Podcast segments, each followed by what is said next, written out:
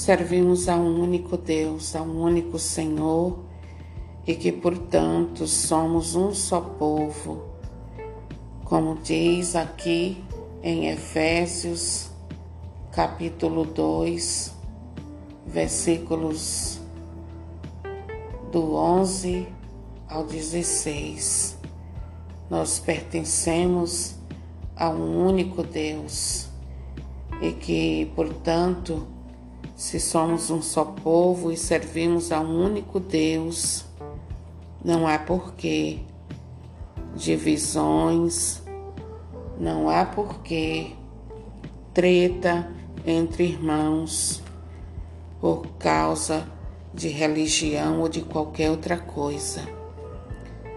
Que o Espírito Santo, queridos, nos ensine a fazer a vontade de Deus todos os dias da nossa vida, que possamos abrir mão de toda picuinha, de tudo que gera separação, de tudo aquilo que nos afasta de Deus e dos irmãos e seguir sendo construtores de pontes que leva paz e toda a graça necessária na vida das pessoas.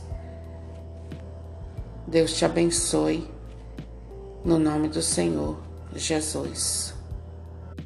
E que, portanto, se somos um só povo e servimos a um único Deus, não há porquê divisões, não há porquê treta entre irmãos por causa de religião ou de qualquer outra coisa.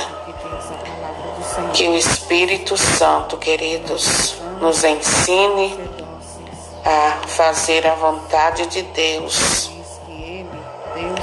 todos os dias da nossa vida. Que possamos abrir mão de toda picuinha, de tudo que gera separação, de tudo aquilo que nos afasta de Deus e dos irmãos e seguir sendo construtores de pontes que